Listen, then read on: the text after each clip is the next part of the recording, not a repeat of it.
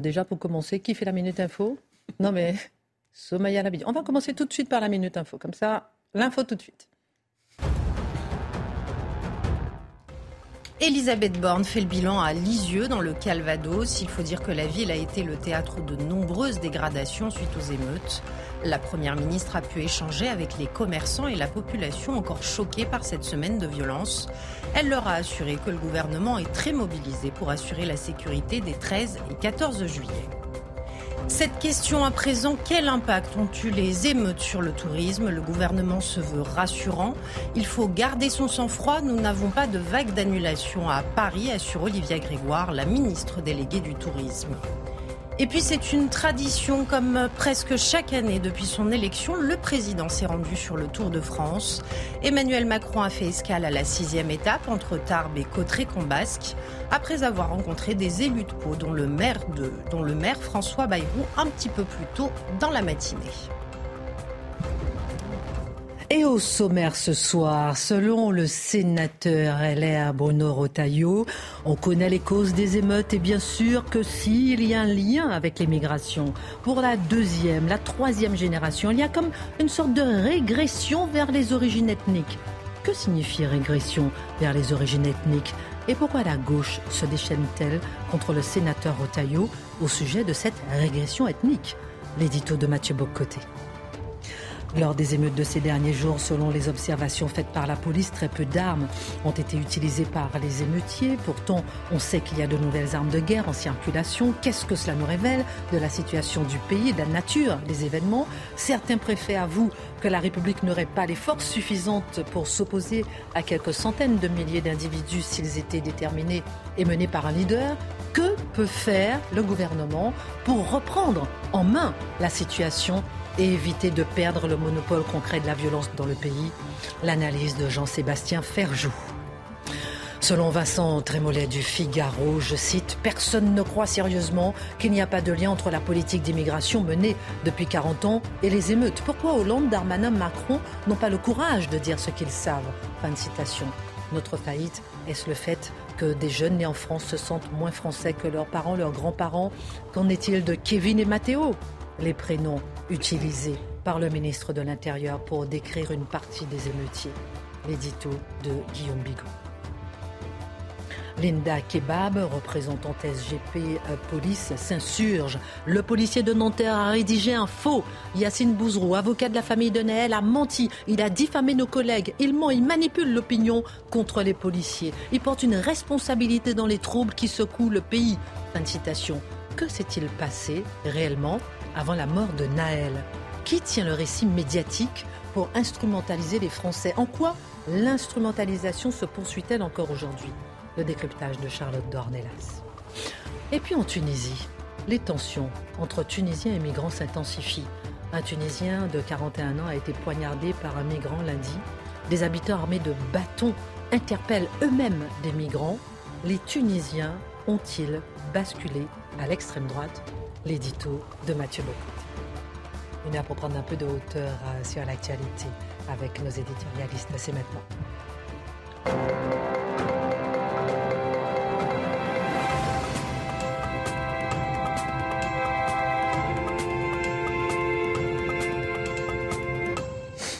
Ravi de vous retrouver. Ça va, Jean-Sébastien Ferjou? Très bien. Ravi de vous retrouver autour de la table. J'ai demandé à nos tweetos, comme c'est la dernière, de nous envoyer un petit mot euh, pour euh, décrire un peu l'émission, partir avec des mots doux. Enfin, il n'y avait pas que des mots doux. Vous exposez, oui. on a l'habitude, nous, on a l'habitude, mais on regarde que des mots doux. Il y a tellement de mots d'amour. Alors on va regarder, euh, on, va, on va mettre tout à tweet et ensuite on attaque. On a beaucoup de choses à voir une équipe de résistants honnêtes, droits, valeureux, au sens propre comme au figuré. Voilà comment ils nous décrivent, euh, nos téléspectateurs. Euh, amoureux de la France, euh, oui, ça c'est le moins qu'on puisse dire. Intelligent, ça dépend pour qui. Une voix juste, intelligente, intelligible, un réconfort, un soutien quotidien. L'été va être long, merci. Oh, c'est vrai, l'été va être long. Envoyez-nous des messages hein, cet été.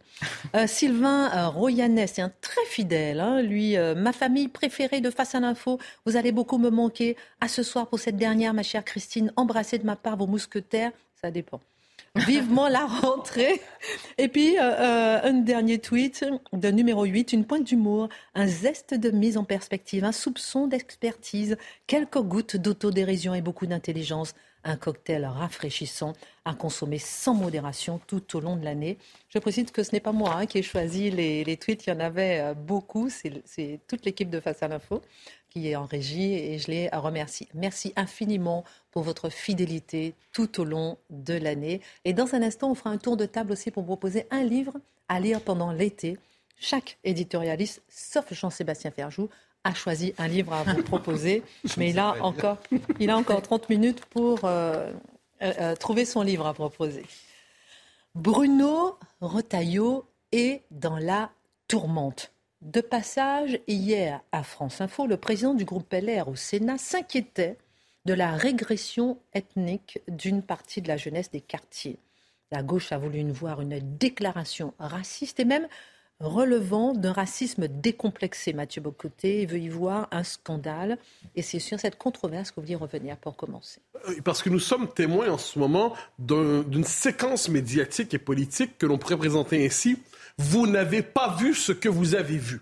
La trame de fond des derniers jours consiste à nous dire il n'y a aucun, aucun, aucun lien entre les émeutes des quartiers et l'immigration. Et si vous croyez le contraire, c'est que vous êtes déjà suspect, vous êtes, enfin, vous êtes déjà coupable et vous êtes probablement raciste.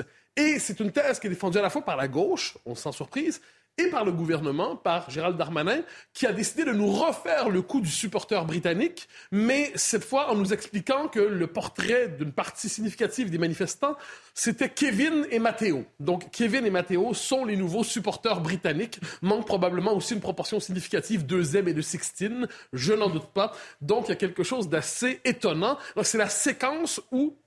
C'est fascinant parce que je suis persuadé que Gérald Darmanin ne se croit pas. Je suis persuadé qu'il sait qu'on ne le croit pas.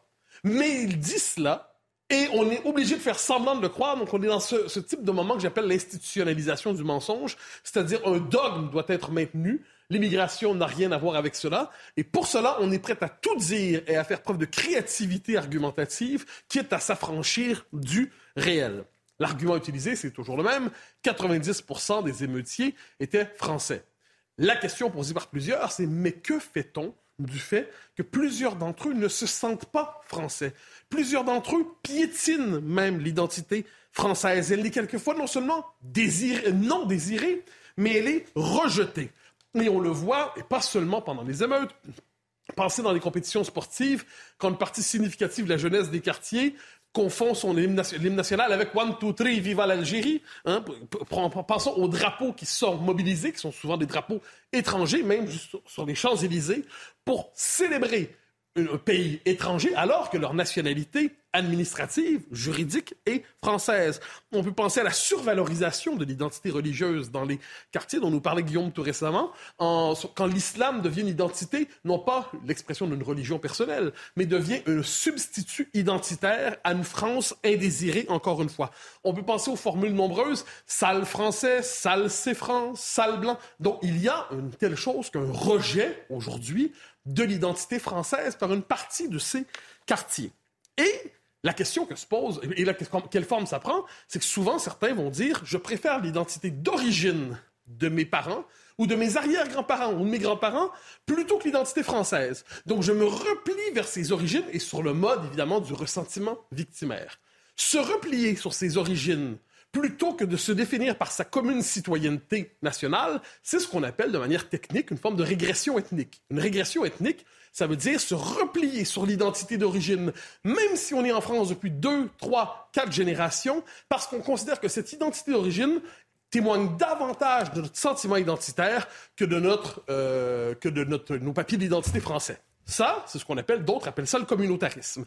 Le terme régression ethnique, il est précis. Et Bruno Retailleau, c'est ce qu'il a dit. Il n'a rien dit d'autre que cela. C'est important de le dire. Bruno Retailleau s'est désolé. Je le dis parce qu'ensuite, on va voir comment les gens ont interprété ses propos de manière malhonnête. Il s'est désolé du fait qu'une partie de la jeunesse des quartiers se replie vers l'identité d'origine des parents, grands-parents et ainsi de suite, plutôt que de se définir par la communauté nationale. Ça, c'est ce que dit Retailleau.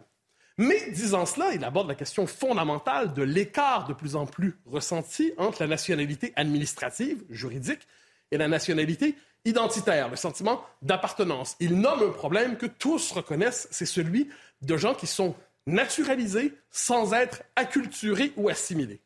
Jusqu'ici, on est quand même dans quelque chose qui est assez documenté, qui est bien pensé, et la formule régression ethnique, si on écoute Retailleau, fait référence à ça. Mais toucher à la question de l'immigration en ce moment, on l'a dit, il faut faire en créer un tabou. Personne ne peut dire qu'il y, a un lien, entre l'immigration, le sentiment identitaire et les émeutes. Dès lors, qu'est-ce qu'on doit faire? On doit faire un exemple sur la place publique avec ceux qui osent rappeler l'existence de ce lien. Et qu'est-ce qui s'est passé depuis 48 heures environ, 24 heures en fait? C'est Rotaillot, pour avoir dit cela, a été désigné par la meute médiatique et politique de la gauche jusqu'au centre droit comme s'il avait dit une horreur, comme s'il avait tenu des propos racistes. Et là, l'hypothèse que je fais, c'est soit les gens, parce que je vais, vous lire beaucoup de commentaires qui ont été faits à son sujet, que je trouve, je vous le dis très honnêtement, atroces. Soit ceux qui disent cela sont des incultes et des analphabètes, ne sous-estimons jamais cette possibilité. Soit ils sont malhonnêtes. Ne sous-estimons pas cette possibilité. Je n'en vois pas de troisième. Oui, une troisième, diversion oui, oui, la stratégie politique. Alors, c'est de la malhonnêteté. C'est une, subdivision de la, de la malhonnêteté. Alors, je vous en lis quelques-uns. Raquel Garrido, qui accuse Retailleau. Culture de la guerre civile, dit-elle, avec l'idée de distinguer entre français et qui est bon français et qui n'est pas bon français. Alexis Corbière, régression vers les origines ethniques, formule ignoble qui atteste de la régression intellectuelle vers les origines racistes de l'auteur. Cette obsession des origines atteste que cet homme ne comprend rien à la conception républicaine de la citoyenneté de la nation. Bon, premièrement, il accuse Retailleau d'avoir des origines racistes. Ça m'intéresse beaucoup de savoir ce dont il parle. Ensuite, formule ignoble. Ignoble en quoi? Je viens de la définir, la formule, là. On pouvait l'entendre. Il n'y a rien inventé, là.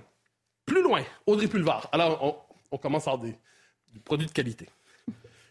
Pour Retailleau, si on est français depuis trois générations, on ne l'est pas tout à fait et on remonte à ses origines ethniques.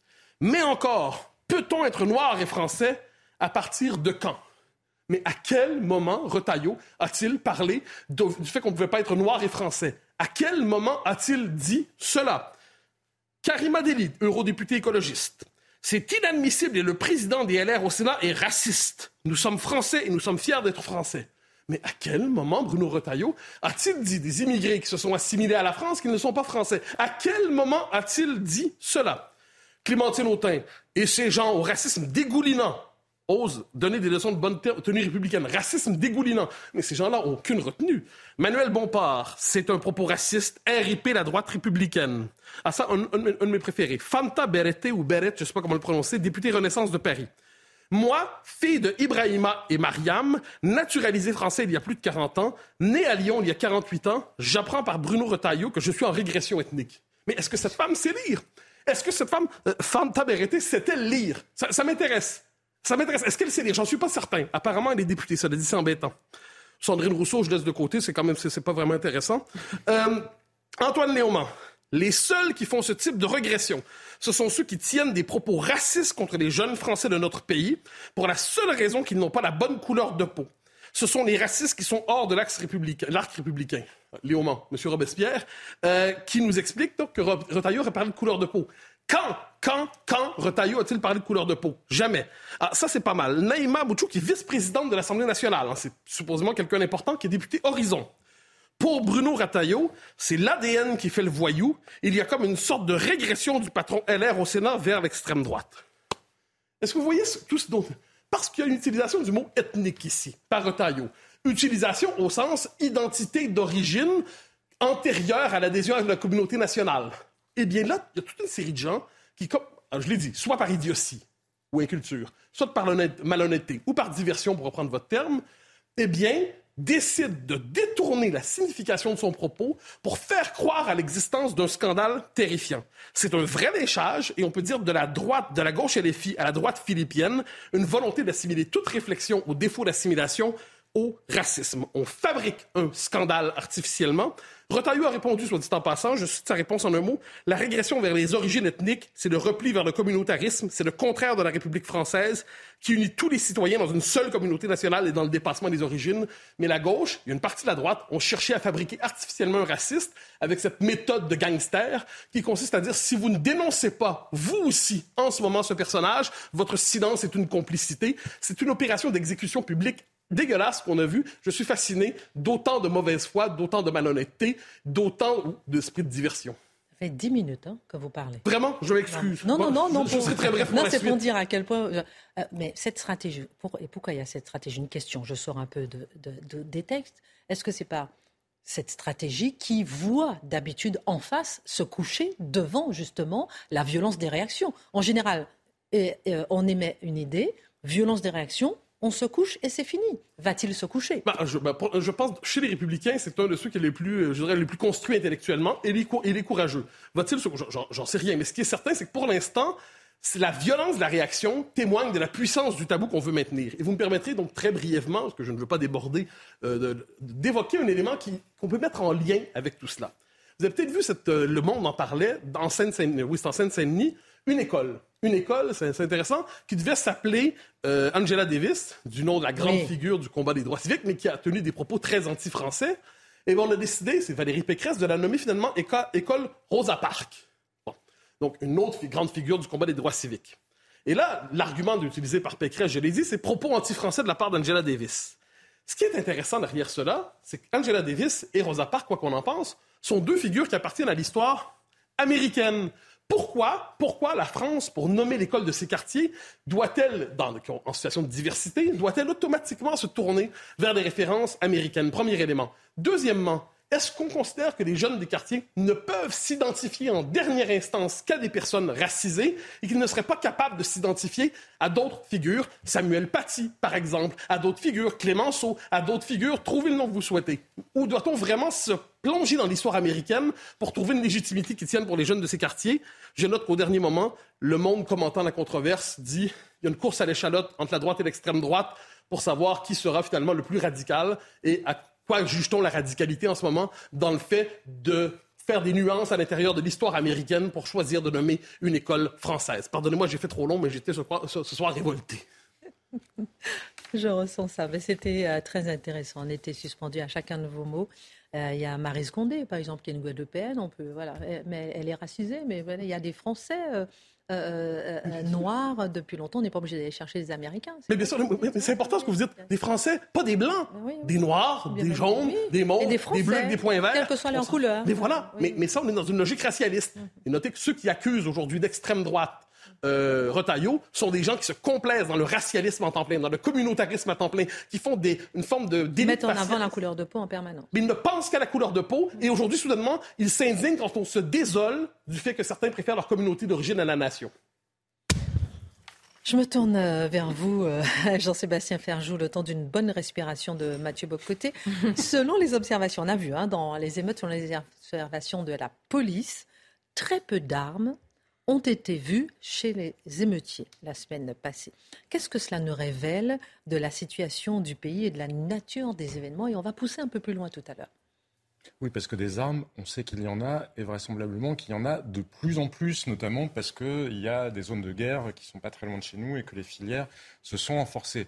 Donc qu'est-ce qu'on a vu? On n'en a quasiment pas vu, c'est ce que disent les policiers. Alors il y a malgré tout, et c'est à signaler, un policier qui, lui, a été euh, manifestement, s'est pris une balle de 9 mm à Nîmes il y a eu quelques armes qui ont été sorties pour viser des caméras de vidéosurveillance, mais autrement, non, c'était des, mortiers ou c'était euh, des incendies. Alors, combien il y a d'armes en France? Qu'est-ce qu'on en sait? Il y a un fichier officiel des armes qui sont détenues de manière légale, le fichier Agrippa. Il y a 5,4 millions d'armes qui sont euh, officiellement déclarées en France. Alors après, par définition, c'est difficile de voir très clair sur les armes qui, elles, ne sont pas euh, déclarées, mais selon euh, diverses sources, il y a des think tanks étrangers notamment qui ont travaillé sur cette question-là, on peut estimer que ce serait 11, 12, 13 millions d'armes qui circuleraient en France. Sur ces armes-là, il y a quoi? Il y en a peut-être 10%, parce que beaucoup sont des armes qui servent à la chasse ou des armes qui finalement ne seront pas très dangereuses euh, dans le cadre d'une éventuelle euh, rébellion ou même de criminalité. Il y a à peu près 10% de ces armes qui, elles, pourraient être vraiment dangereuses. Donc 10 millions de 12 millions, ça fait quand même euh, un chiffre passablement intéressant. Que savons-nous sur les saisies Parce que c'est un indicateur aussi. Elles sont en forte hausse. L'année dernière, le ministère de l'Intérieur a annoncé que les saisies avaient augmenté de 9,5%, donc sur l'année 2022, par rapport à l'année 2021. Plus, un peu plus de 8000 armes saisies. Sur ces 8000 armes, il y avait 297 armes qui étaient de catégorie A, donc des armes dites de guerre. Donc on voit bien que c'est en augmentation et que c'est loin quand même d'être négligeable et d'être euh, marginal. Alors qui les détient, ces armes-là? Ce sont les caïds. C'est pas n'importe qui non plus. A priori, c'est quand même concentré dans certaines régions en France. C'est le cas plutôt en région parisienne, à Marseille, à Lyon et dans une moindre mesure à Grenoble. Mais, mais, mais, on commence à en voir apparaître ailleurs. Par exemple, la gendarmerie, cette semaine, a fait une saisie de cannabis, 30 kilos dans l'Est, dans la région euh, Grand Est. Deux Kalachnikov ont été saisis. On voit aussi d'autres indicateurs. Par exemple, le prix des Kalachnikov. Est-ce que vous savez, Christine, si vous voulez vous offrir une Kalachnikov, combien ça vous coûterait? 1,50€ Non, je, taquine. Non, mais il y a quelques années, c'était 2500 euros. Le prix a chuté drastiquement. Il est à 300 euros. Donc, comme toujours, quand le prix chute, ça veut dire qu'a priori, il n'y a pas rareté sur le marché. Hein. Vous savez, c'est comme le prix de la drogue. Quand il ne baisse pas, ça veut dire que les saisies que nous martèle euh, le ministre de l'Intérieur, euh, notamment, ne doivent pas être très efficaces. Parce que comme il ne s'agit ni pour les marchands d'armes, ni pour les dealers de gens qui font dans l'État-providence, quand les prix ne baissent pas, c'est parce qu'ils n'ont pas beaucoup de problèmes à assurer. Euh, Donc toutes ces armes-là, elles sont plutôt, comme je vous le disais, quand même en l'état tenues par les chefs des réseaux, vraiment par les caïds, et utilisées plutôt dans les guerres entre gangs. Et on a vu quand même plusieurs euh, dizaines de morts dans les guerres entre gangs, notamment euh, à Marseille, qu'elles ne sont utilisées vis-à-vis de la police. Malheureusement, ça pourrait changer. c'est ça. En tout cas, c'est pas rassurant du tout qu'elles existent. Le préfet Michel Auboin disait dans le euh, Figaro ces gens-ci, je cite, Je ne crois pas à l'insurrection car personne ne dirige ni ne coordonne ce mouvement. Si tel était le cas, la République s'effondrerait, car nous n'aurions pas les forces suffisantes pour nous opposer à quelques centaines de milliers d'individus déterminés. Au-delà de ce qui vient de se passer, question, euh, Jean-Sébastien Ferjou, ce risque d'insurrection vous paraît-il exister dans l'avenir, les jours qui viennent, les mois qui viennent bah, c'est vrai que cette question est vertigineuse. Tout le monde a sous les yeux ou en tête les images euh, auxquelles nous avons été euh, confrontés ces derniers jours, et tout ça sans armes. Donc imaginons s'il y avait eu des armes. Maintenant, une fois qu'on a dit ça, est-ce qu'il y a réellement des gens qui voudraient une insurrection le pays Parce que ça, c'est une autre question. Que la potentialité existe d'un point de vue théorique, oui, effectivement, si tous les gens qui avaient des armes sortaient dans la rue, ça serait un vrai défi pour la République. Et on a vu des zones, des communes où clairement l'ordre n'était plus du tout garanti. Les mairies ont été brûlées sans que les forces de l'ordre n'aient été en mesure du tout d'intervenir pour essayer, même ne serait-ce qu'être présentes pour essayer euh, d'empêcher. D'ailleurs, un certain nombre de maires en ont tiré des conclusions en voulant armer ou réarmer leur police municipale et finalement les transformer, les faire passer de la garantie de l'ordre de la paix civile, en quelque sorte, au vrai maintien de l'ordre, ce qui ne fait pas partie, a priori, des missions des polices euh, municipales. Donc il y a eu cet électrochoc-là. Maintenant, est-ce qu'il y a dans le pays des gens qui ont envie d'insurrection politique? Peut-être que certains en rêvent euh, à l'extrême gauche, mais est-ce qu'il y a véritablement des troupes? Non, nous ne sommes plus du temps d'Auguste Blanqui, euh, ni des anarchistes, ni, même du temps, du temps de Chimine. Et pour le coup, on ne voit pas bien en quoi les réseaux auraient intérêt à se lancer là-dedans, parce qu'on l'a vu, et pour le coup, c'est ce que disent les autorités de l'État, c'est quand même les dealers qui ont appelé à ce que le calme revienne dans un certain nombre de quartiers. Et c'est comme toujours, parce qu'il y a des questions, et d'ailleurs j'espère qu'elles seront euh, éclairées, l'influence des États étrangers ou l'ingérence des États étrangers. Il faudra y faire clair, mais même chose, un État étranger n'a pas intérêt forcément, il peut vouloir intimider la France, instaurer un rapport de force, mais pas non plus aller jusqu'à l'insurrection armée, parce que pour le coup, en l'État, l'État français serait capable euh, de répondre. Mais si on le découpe en scénario, donc je dis le scénario 1, il y en a trois en gros. Scénario 1, l'insurrection, quand même, ça n'est pas le scénario le plus probable, en tout cas si on raisonne à court moyen terme.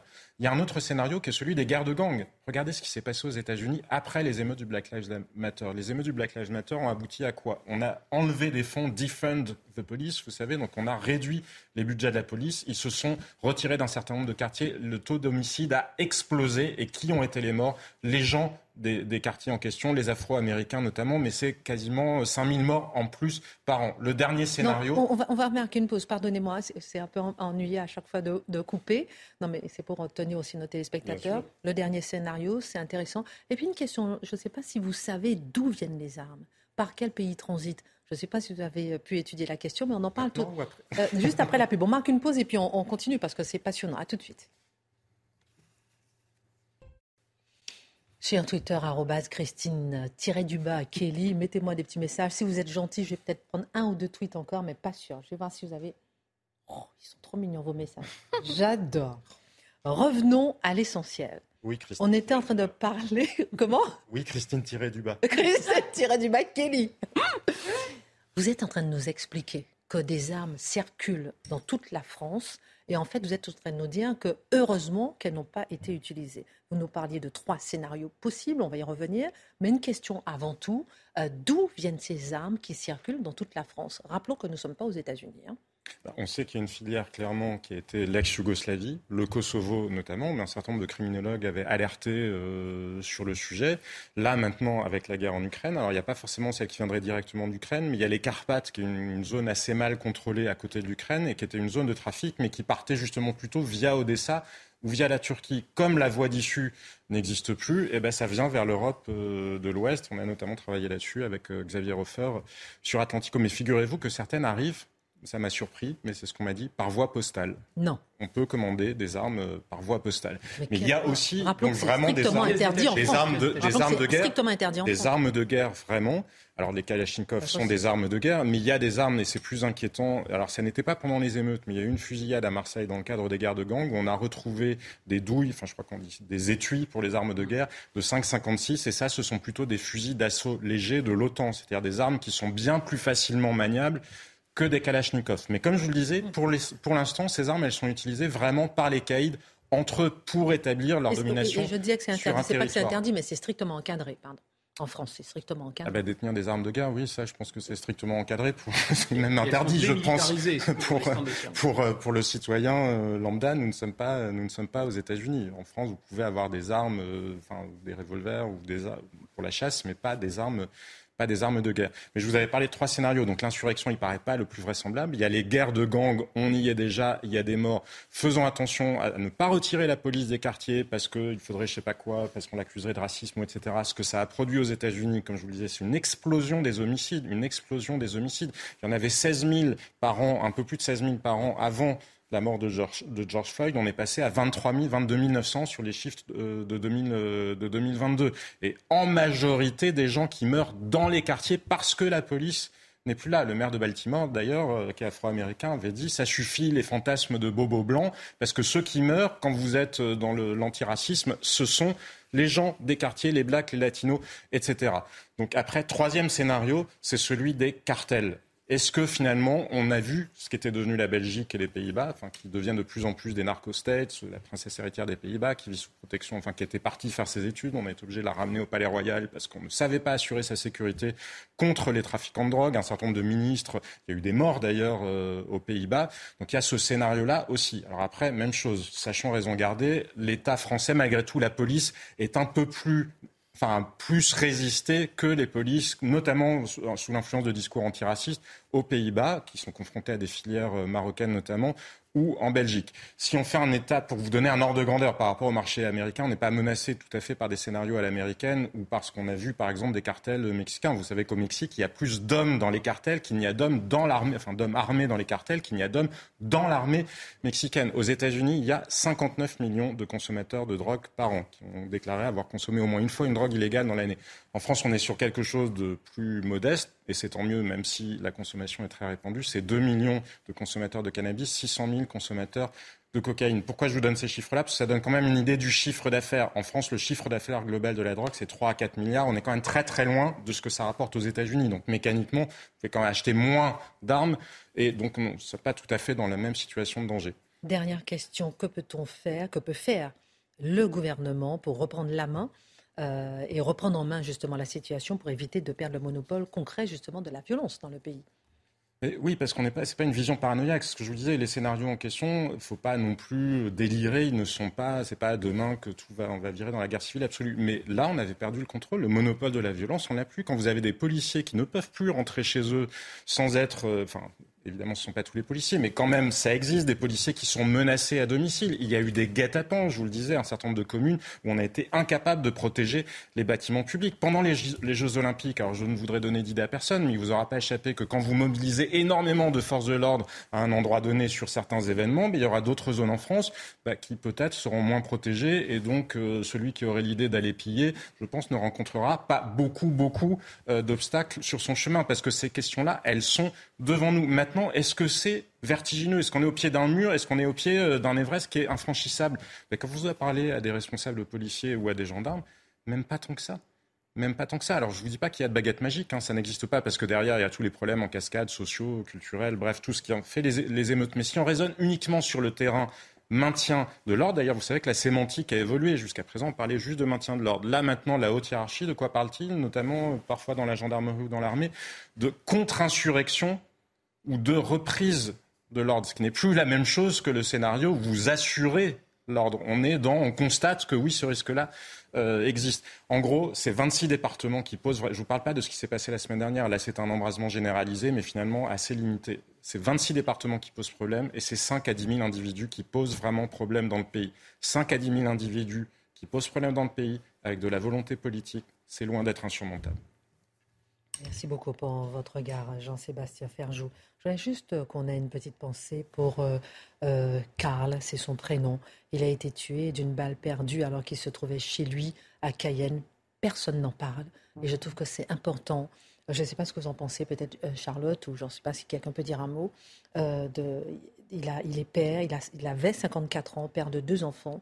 Il est habitant en Guyane. Il a été victime d'un tir des émeutiers qui visaient la police. Est-ce que c'est parce que ce n'est pas la bonne victime. Personne n'en parle. C'est pas la bonne victime et c'est surtout pas le bon agresseur.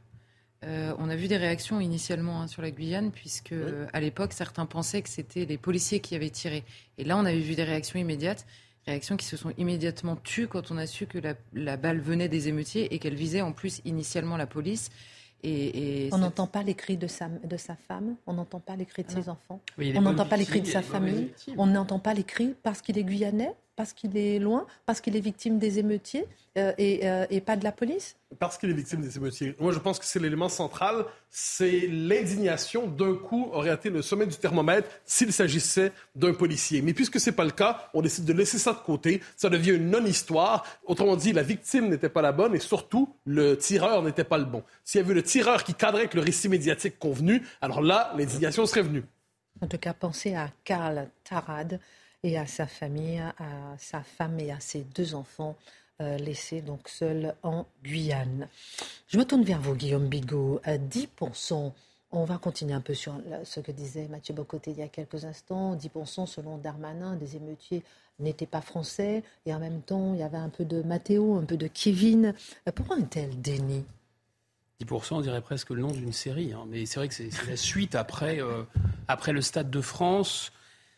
Souvenez-vous, hier, il y avait les supporters et les faux billets, et maintenant, on prend 10% et, les prénoms, euh, et, voilà, et, tout, est, tout est caché. Enfin, c'est des feuilles de, des feuilles de vigne absolument dérisoires. C'est un, cache-misère pour cacher la réalité. Moi, je veux bien, c'est sans doute tout à fait vrai, d'ailleurs, il n'y avait que 10% d'étrangers, mais est-ce qu'on parle 5 minutes des 90% restants? Les 90% restants, bah, pas tous, évidemment, euh, suivant l'expression consacrée, mais les essentiels venaient de quartiers dans lesquels l'immigration extra-européenne représente 60-70% parfois de la population. Donc c'est ça le problème. Pourquoi le nier? C'est ça la question. Pourquoi le nier? Pourquoi cacher? D'abord, il me semble que c'est vraiment très méprisant pour les Français, pour le peuple français dans son ensemble. C'est-à-dire que ça part du principe que les Français sont des enfants, euh, que si on leur dit la vérité, ils vont devenir xénophobes, les beaufs vont devenir islamophobes, etc. Mais non, Monsieur Darmanin, les Français, ils jugent les gens par ce qu'ils font, pas par ce qu'ils sont en réalité. Les Français, ils savent parfaitement qu'il y avait beaucoup de Mohamed, beaucoup d'Abdel qui ne sont pas allés brûler et piller. C'est pas la peine de raconter des salades ou des cracks. Voilà, ils savent également qu'il y avait des Linda Kebab qui étaient du côté des forces de l'ordre et qui ont tenu la République, M. Darmanin. C'est pas la peine de raconter des salades pas fraîches. Ensuite, cette histoire de, ça, me semble même d'ailleurs ce déni spécialement méprisant pour les immigrés assimilés. Alors je ne sais pas combien il y avait de Kevin et de Matteo, sans doute quelques-uns. Moi, je ne pense pas qu'il y ait eu beaucoup de Chang ou de Nguyen. Vous voyez, ça, ça m'étonnerait. Enfin bon, passons. Mais le plus grave, c'est que ce déni-là, il est en train finalement d'attaquer au fond ce qu'est l'identité française. C'est-à-dire que la France, ça ne se résume pas à des papiers. Lorsque Manoukian est fusillé en criant Vive la France, il n'a pas de papier français. Il est français. Lorsque les frères Klein, qui sont des Français de souche, comme on dit, ont été trahir leur pays et rejoindre l'État islamique, ce ne sont pas des compatriotes, ce sont des traîtres. Donc il faut remettre un peu d'ordre dans tout ça. Il y a évidemment un déni, il y a une volonté de diversion qu'on voit, on la voit, M. Darmanin, on va tirer le fil. pourquoi on ne parlerait pas des cibles qui ont été visées par les émeutiers? Parce que les cibles, elles désignent des intentions.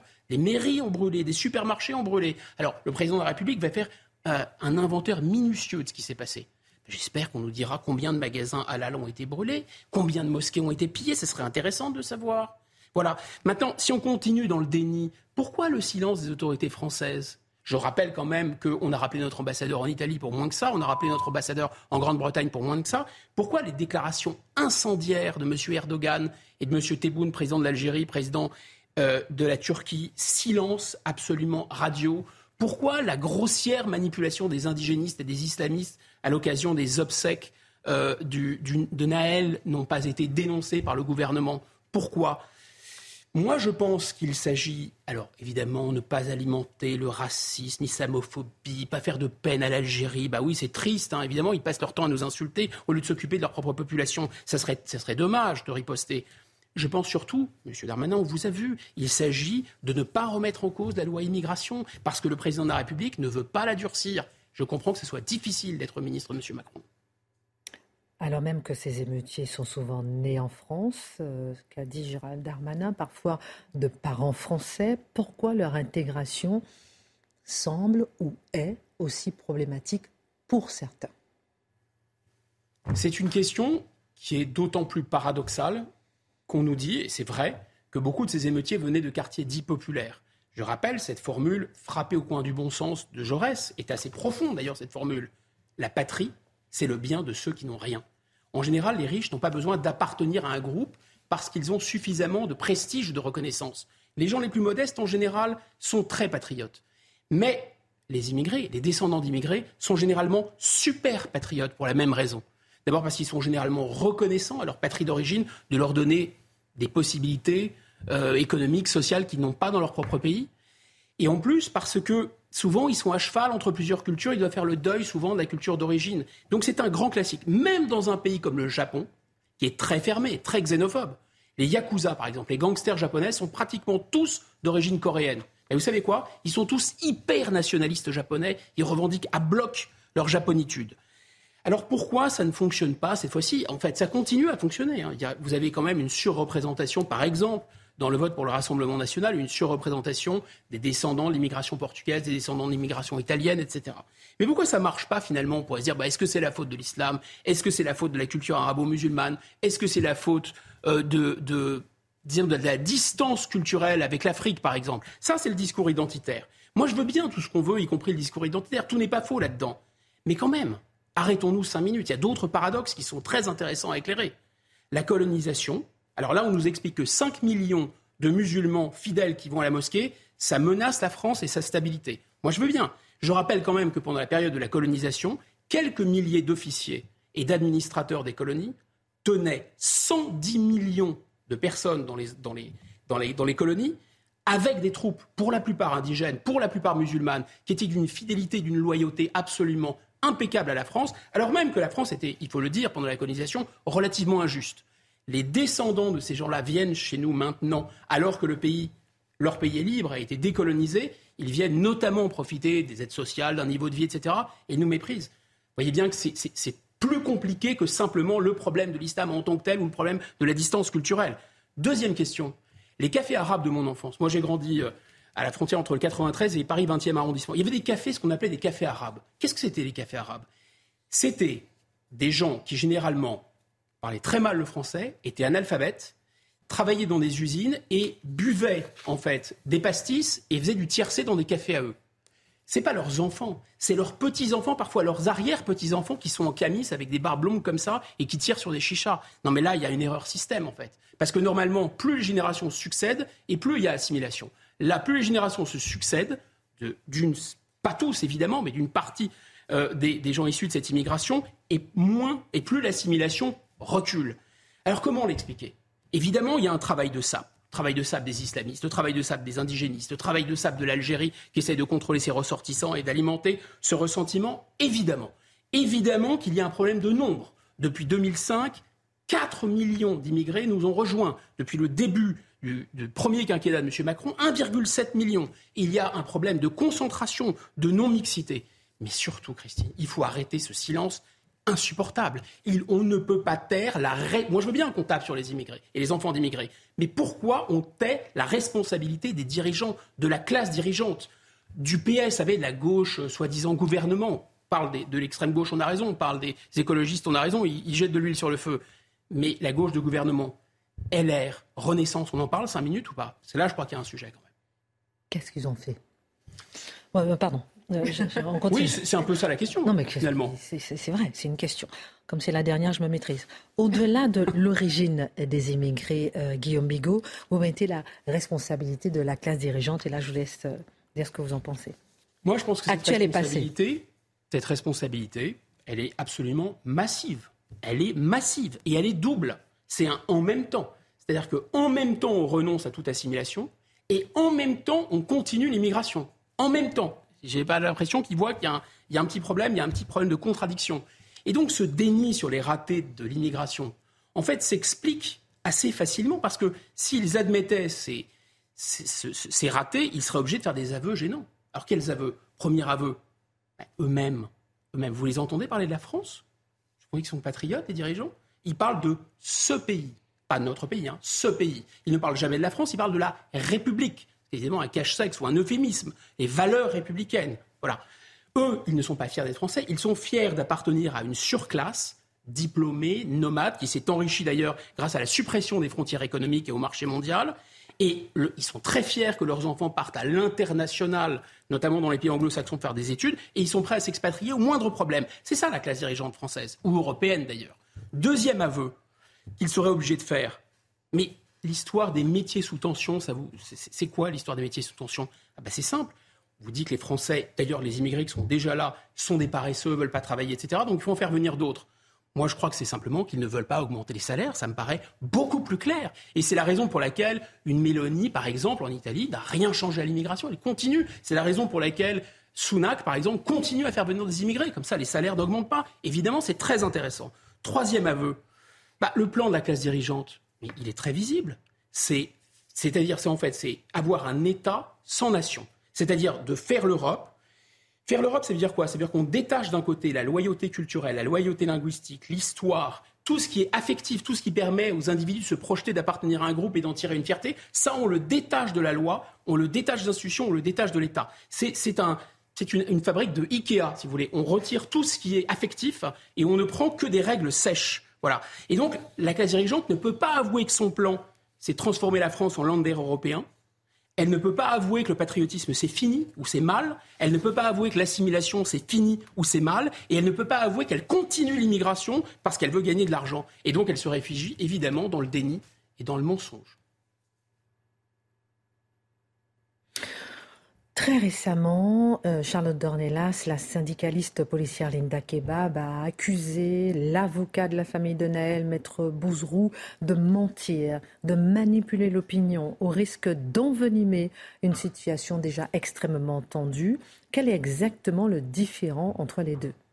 Ben, vous vous souvenez, au tout début, on va dire, de, cette histoire, le jour où Naël est mort, on a eu la vidéo qui est immédiatement sortie. Donc la vidéo euh, euh, donnait une partie de ce qui s'était passé euh, le matin même.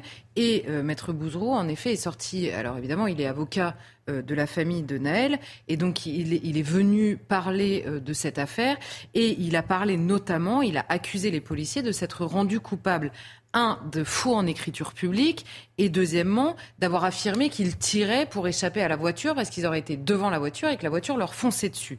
Et souvenez-vous, alors, quand vous regardez initialement, euh, Maître Bouzrou est prudent il sait comment, euh, il sait comment parler, c'est-à-dire qu'il dit toujours au conditionnel. Simplement, comme il n'y a que lui qui parle et seulement lui qui a des éléments, eh bien, il fait le récit. Et souvenez-vous, les premiers jours, le récit, c'est que, en effet, un, on a tous la vidéo sous les yeux qui évidemment est choquante puisqu'on voit les 10 secondes où le policier tire euh, sur Naël à l'intérieur de la voiture. Et en plus de ça, le récit qui accompagne, c'est que non seulement le policier venu de nulle part dans cette vidéo tire sur un jeune homme qui est au volant, et en plus derrière, il ment, il organise son mensonge pour se protéger puisque évidemment euh, c'est le but. La conséquence de ce récit construit initialement, c'est l'emballement de tous et derrière, en effet, les émeutes que nous avons vécues. Alors il y a plusieurs strates que l'émotion populaire soit liée à la vidéo que nous avons tous vue, c'est normal, c'est à la fois le problème et euh, aussi la valeur ajoutée de la vidéo, c'est que à la fois on voit directement et parfois on ne voit qu'une partie aussi directement. L'émotion populaire, elle est normale. Ensuite, que les journalistes n'observent jamais aucune prudence dans les affaires qui euh, impliquent des policiers, c'est déjà nettement plus gênant parce que vous savez que ces interventions, elles sont extrêmement techniques, elles sont forcément dans un contexte et, forcément tout ça mérite de la prudence. Je ne dis pas qu'il fallait dire le contraire, hein. je dis que ça méritait de la prudence au minimum. Et alors derrière que des responsables politiques jusqu'au président de la République euh, terminent carrément l'enquête avant même qu'elle commence. Alors là, par contre, c'est du domaine de l'hallucinant. Enfin, c'est-à-dire que ça n'arrive jamais, sauf quand il y a des policiers impliqués, parce que c'est aussi une manière, on dit souvent, ils déversent des milliards dans, euh, dans certains quartiers, c'est aussi une manière d'acheter la paix sociale que de dire on participe. Euh, Éric Dupont-Moretti, ministre de la Justice, a quand même expliqué qu'Emmanuel Macron avait jugé euh, que le policier était inexcusable et que le geste était incompréhensible ou inqualifiable. Et Éric Dupont-Moretti, ministre de la Justice, dit c'est normal que le président de la République communie à l'émotion populaire. Un certain Christophe Castaner nous avait dit la même chose en son temps. Euh, alors précisément qu'un ministre de la Justice nous explique que dans certaines situations, c'est bien que le président soit au-dessus des lois, c'est quand même étonnant dans son commentaire. D'autant que cette enquête, et c'est là pour revenir à votre question, Linda Kebab accuse en l'occurrence Maître Bouzrou parce que l'enquête qui avance vite, évidemment, vu la situation, dément partiellement le récit de cet avocat, notamment sur les points qui concernent le mensonge mis en scène, qui était évidemment important et lourd dans les circonstances, par ce policier. Alors, que s'est-il passé exactement? C'est la question qu'on a envie de se poser ce soir. Il est bien écrit quelque part que le policier a tenté d'éviter le véhicule qui lui fonçait dessus. Si l'avocat l'a repris ou pas? Oui, alors c'est écrit quelque part en effet. Et que les journalistes ignorent ce dont ils parlent, ça arrive parfois, notamment dans la technique policière. Ce n'est pas le cas d'un avocat et surtout pas de Maître Bouzrou qui connaît quand même ces sujets euh, par cœur. En réalité, c'est écrit dans ce qu'ils appellent la fiche Pégase, c'est-à-dire, pour faire simple, à chaque fois que des policiers interviennent sur la voie publique, ils transmettent par radio ce qu'il se passe sur la voie publique. Et vous avez un opérateur qui est dans le centre de commandement, qui est donc pas sur le terrain, qui lui prend à la radio tout ce qu'il entend et qui note minute par minute les interventions sur le terrain. Ce qu'il faut savoir, c'est que l'opérateur, d'abord, il a plusieurs fiches à remplir en même temps de ce qui se passe ici ou là.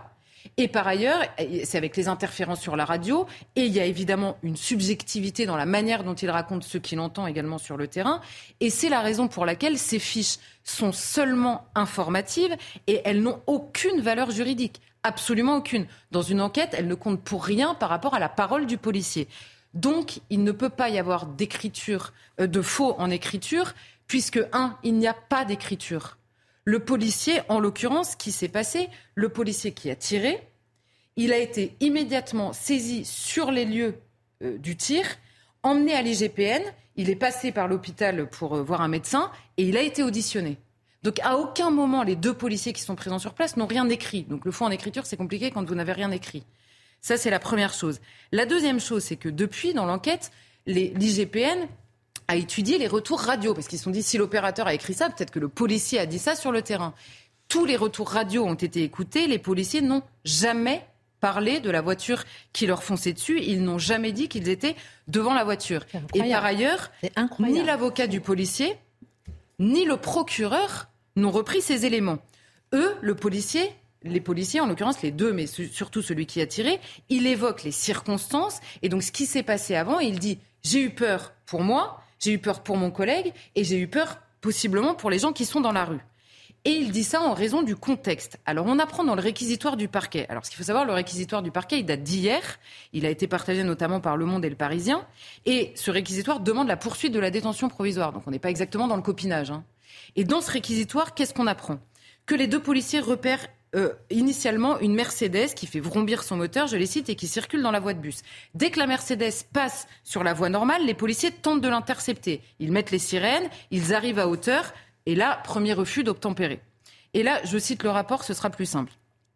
Mais celui-ci avait alors accéléré brusquement et pris la fuite. Poursuivi par les deux motards, il avait conduit à vitesse élevée avec de brusques accélérations, des franchissements de feux rouges fixes et passages de carrefour à pleine vitesse. On, parle de 80 à 100 km heure en pleine ville et sans précaution pour les piétons. Il avait même fait une embardée volontaire vers son collègue qui était venu se mettre à son niveau. Après examen de la vidéosurveillance, le parquet note par ailleurs que Naël, au cours de son périple, puisque c'est lui qui était au volant, je cite encore, a failli percuter un cycliste, tandis qu'un piéton engagé sur un passage protégé avait dû faire demi-tour en courant pour éviter d'être percuté. Celui-ci aurait également roulé plusieurs fois à contresens, et c'est à, la fin de cette poursuite-là, donc qui est quand même assez intense, le policier précise que c'est son neuvième jour de travail consécutif, ça compte hein, au moment où vous devez avoir de discernement, au moment de... C'est le premier et l'unique coup de feu tiré dans sa carrière de policier. Par ailleurs, tout ça compte, vous savez, pour apprécier une situation. Ces deux récits n'engendrent pas, vous en conviendrez, la même approche de la situation. Ça ne veut absolument pas dire que ces éléments factuels présagent de la fin de l'enquête, mais ça n'est pas notre métier, ça n'est pas le mien en tout cas, de présager de la fin de l'enquête ni de donner la fin de l'enquête. Dernière question, Charlotte Dornella. Ces récits sont repris par certains politiques et certains euh, militants. D'autres affaires surgissent. On parle de Mohamed, par exemple, à Marseille, 27 ans, et qui euh, alimente aussi euh, ce récit. Comment discerner? Est-ce qu'on n'est pas là aussi, par exemple, pour l'affaire Mohamed, on se pose beaucoup de questions. Alors, qui dit vrai? Qui je, je, disais tout à l'heure, on voyait par exemple pour Karl Tarad en Guyane, personne ne fait parler sa famille.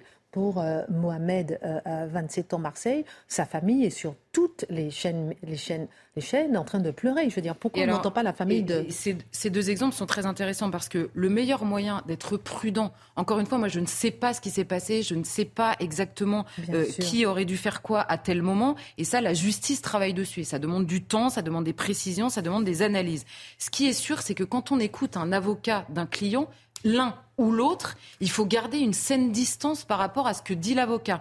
Surtout que Maître Bouzrou, en l'occurrence, est connu pour son militantisme sur les questions, notamment des fameuses violences policières, sur les slogans du militant, du, de la police qui tue, sur sa proximité avec le comité euh, Traoré, dont on connaît le discours politique, hein, cette fois-ci éloigné de ces affaires-là. Donc il faut garder la distance parce que politiquement, la vérité intéresse moins que ce qui permet de cibler la police. C'est évidemment la différence entre nos deux affaires. Et là où c'est particulièrement grave, c'est que, on se souvient par exemple de Louis Boyard, qui sur l'affaire de Karl Tarad, avait immédiatement parlé de Karl Tarad, victime de la police, victime d'un tir pendant les émeutes, victime. Depuis, il n'y a plus un mot, alors qu'on sait ce qui s'est passé. Donc là, on pourrait en parler sereinement. On pourrait dire les émeutiers ont tiré sur la police et il y a une balle qui a été tuée, ce père de famille qui n'avait rien demandé, qui est absolument innocent, qui était sur son balcon. À Marseille, en revanche, la seule chose qu'on sait, c'est que le médecin légiste a dit qu'il pouvait y avoir un impact dû à des munitions. C'était en pleine émeute. Et ce qu'il faut comprendre comme différence, c'est que peut-être que le policier va être condamné pour le tir qu'il n'aurait pas dû faire.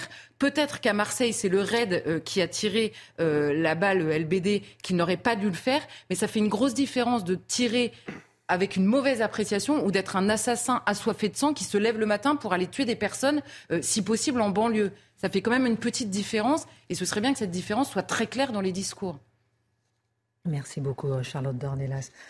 On va terminer l'émission dans un instant en vous proposant des livres pour euh, lire cet été. Deux petits tweets sur Christine underscore Kelly.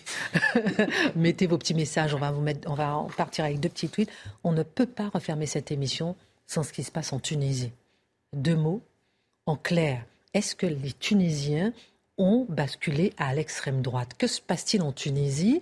Il y a un Tunisien qui a été tué à Sfax par un migrant. Et là, les Tunisiens se mettent vraiment contre les migrants. Qu'est-ce qui se passe concrètement? Alors allons-y en quelques mots tout simplement.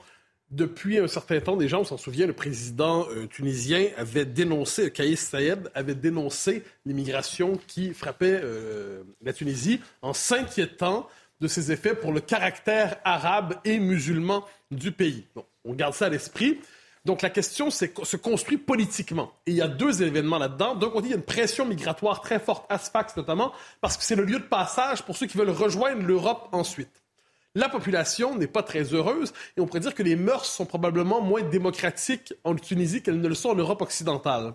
Et qu'est-ce que l'on voit en ce moment? Ben donc, c'était lundi, je crois, si je ne me trompe pas. Un Tunisien a été poignardé par ce qu'on comprend un, euh, mais trois, trois Camerounais ont été arrêtés ensuite. Donc, ils ont été arrêtés, poignardés. Des manifestations nombreuses dans la ville pour s'opposer à l'immigration euh, massive ou à l'immigration illégale, mais des manifestations violentes, on comprend bien. Euh, euh, des, témoignages disent que des, des, policiers eux-mêmes vont chercher des migrants pour les expulser du, du, pays. Donc on voit que la situation est en train de pourrir. Et qu'est-ce qu'on voit là-dedans? Je pense qu'il faut se, de ce point de vue, euh, se dégager des concepts extrême gauche, extrême droite, gauche droite, tout ça. Ce qu'on voit en fait, ce sont des tensions ethniques vive, brutale, où on retrouve des gens qui sont prêts. Et là, on est vraiment devant des rixes. On est vraiment devant des gens qui se frappent à coups de bâton. On est vraiment devant des gens qui sont prêts à se frapper d'une communauté à l'autre. Et qu'est-ce qu'on voit? Les images sont violentes. Ah ben non, c'est, franchement, si on veut parler de xénophobie, on, la voit à ce moment-là. Mais et, par effet de contraste, la xénophobie, est-ce que c'est voté en Europe pour un parti qui s'oppose à l'immigration massive de manière juridique, ou c'est là véritablement ce qu'on peut voir une vraie xénophobie, de vraie tension? Qui nous rappelle une chose simple. Il ne s'agit pas d'accuser le peuple tunisien dans son ensemble, mais loin de là. Mais de constater qu'il y a des tensions en ce moment entre d'une communauté et l'autre, et ça nous rappelle une vieille leçon qu'on a tendance à oublier, c'est qu'effectivement, les hommes cohabitent beaucoup moins facilement qu'on ne le croit entre eux. La société multicommunautaire peut être une société multiconflictuelle, et aujourd'hui, les Tunisiens en font l'expérience, et les migrants qui sont installés en Tunisie aussi en font l'expérience, ne l'oublions pas. Merci beaucoup euh, pour votre regard. Euh, juste un mot quand même pour la cagnotte. Euh, je ne vais pas quand même fermer cette émission sans parler de la cagnotte solidarité pour les familles des interpellés qui nous interpellent. D'ailleurs, elle est à 90 000 euros. donc c'est pour soutenir ceux qui sont interpellés. C'est assez interpellant. Et puis un livre chacun pour terminer cette émission. Guillaume propose Brève histoire des empires de Gabriel Martinez. Oui, mais je propose aussi. c'est quoi ça? Oh, vous êtes trop Oh, vous êtes trop chaud. Oh, Au nom de toute l'équipe. C'est adorable. Mais on n'a pas fini en plus. oh, je ne résistais pas. Là. mais je, pense que les gens qui regardent l'émission sont d'accord avec ce. Oh, c'est adorable. Bon, ben, je sais pas, je vous quitte ou bien je termine. alors, on termine ensemble. On termine ensemble. Martinez Gros, c'est un très bon livre, c'est vrai. C'est gentil. Alors, votre livre, on va voir. Donc, euh, Gabriel. Euh, euh, voilà, ça c'est le livre que vous propose cet mm. été Guillaume Bigot. Charlotte nous propose En bande organisée. De Sébastien Le Foll, euh, passionnant sur les années Mitterrand, sur les amitiés, sur les, les secrets du pouvoir. C'est vraiment euh, stupéfiant.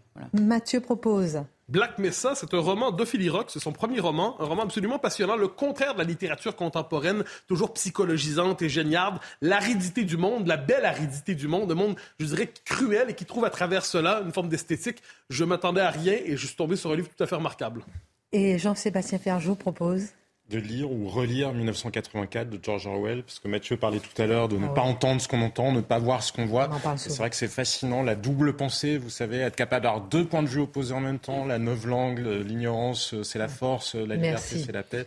Et merci pour, merci beaucoup. Merci pour tous les messages que vous avez envoyés. On va voir un tweet avant de terminer, euh, peut-être qui a été sélectionné en régie. C'est quoi euh, De Mathieu à Charlotte, Christine, Marc, sans oublier. Oh, ah. oui, tous pour un, un pour tous, tous pour un, un pour tous. Excellent été à tous. Merci pour cette saison. Merci à vous tous. Simon Guillain pour la Minute Info. Merci pour ces fleurs. Je veux pas partir. On se revoit dans quelques semaines. Allez, bon. Non, déjà, demain soir, on dîne ensemble Oui. Ouais, on dîne ensemble. Bon, allez, envoyez Simon Guillain parce que je veux pas partir.